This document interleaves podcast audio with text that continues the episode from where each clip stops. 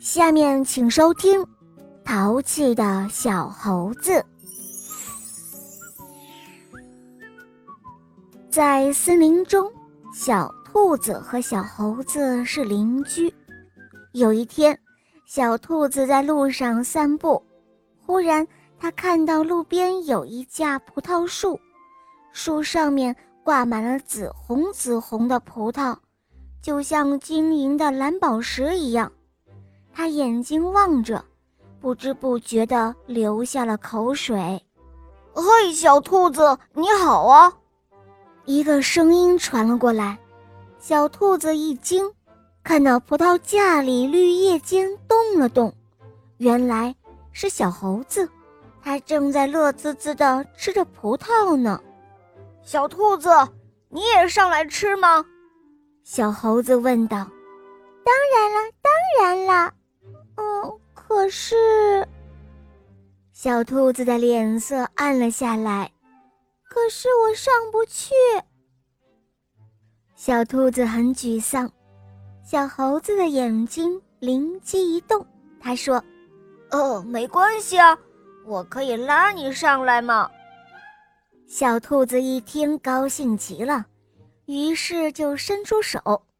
小猴子一只手抓住葡萄架，另外一只手伸出来抓住了小兔子，然后使劲儿地往上拉。当拉到半路的时候，小猴子忽然松开了手。小兔子一屁股就坐在了地上。小兔子一边用手摸着它的屁股，一边呻吟着：“哎呀，疼死了！”看着狼狈的小兔子，小猴子转过脸，偷偷地坏笑了起来。“哎呦，对不起，对不起了，小兔妹妹，是我没抓紧，我再拉你一次吧。这一次。”我一定会注意的，小猴子说道。于是，小兔子抚摸着屁股站了起来，又把手伸向了小猴子。这一次，小猴子抓得特别紧，小兔子眼看就要到葡萄架上面了，它眼里闪烁着喜悦的光芒。可忽然，小猴子手又松了，小兔子。重重地摔在了地上。这一次，小兔子感到自己身上的骨头都要散架了，它的眼睛里充满了泪珠。这个时候，小猴子竟然忍不住哈哈大笑了起来。小兔子顿时就明白了，原来小猴子是在捉弄它呢。它什么都不说，只是转过头，慢慢的回家了。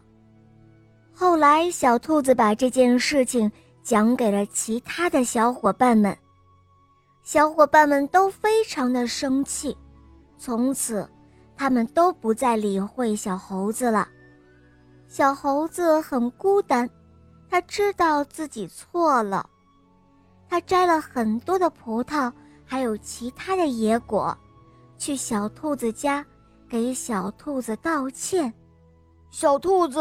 对不起了，我以后再也不捉弄别人了，请你原谅我吧。”小兔子回答说，“没关系，只要你知错就改，我就原谅你了。”从此之后啊，他们又成了亲密无间的好邻居，森林里又充满了欢笑声。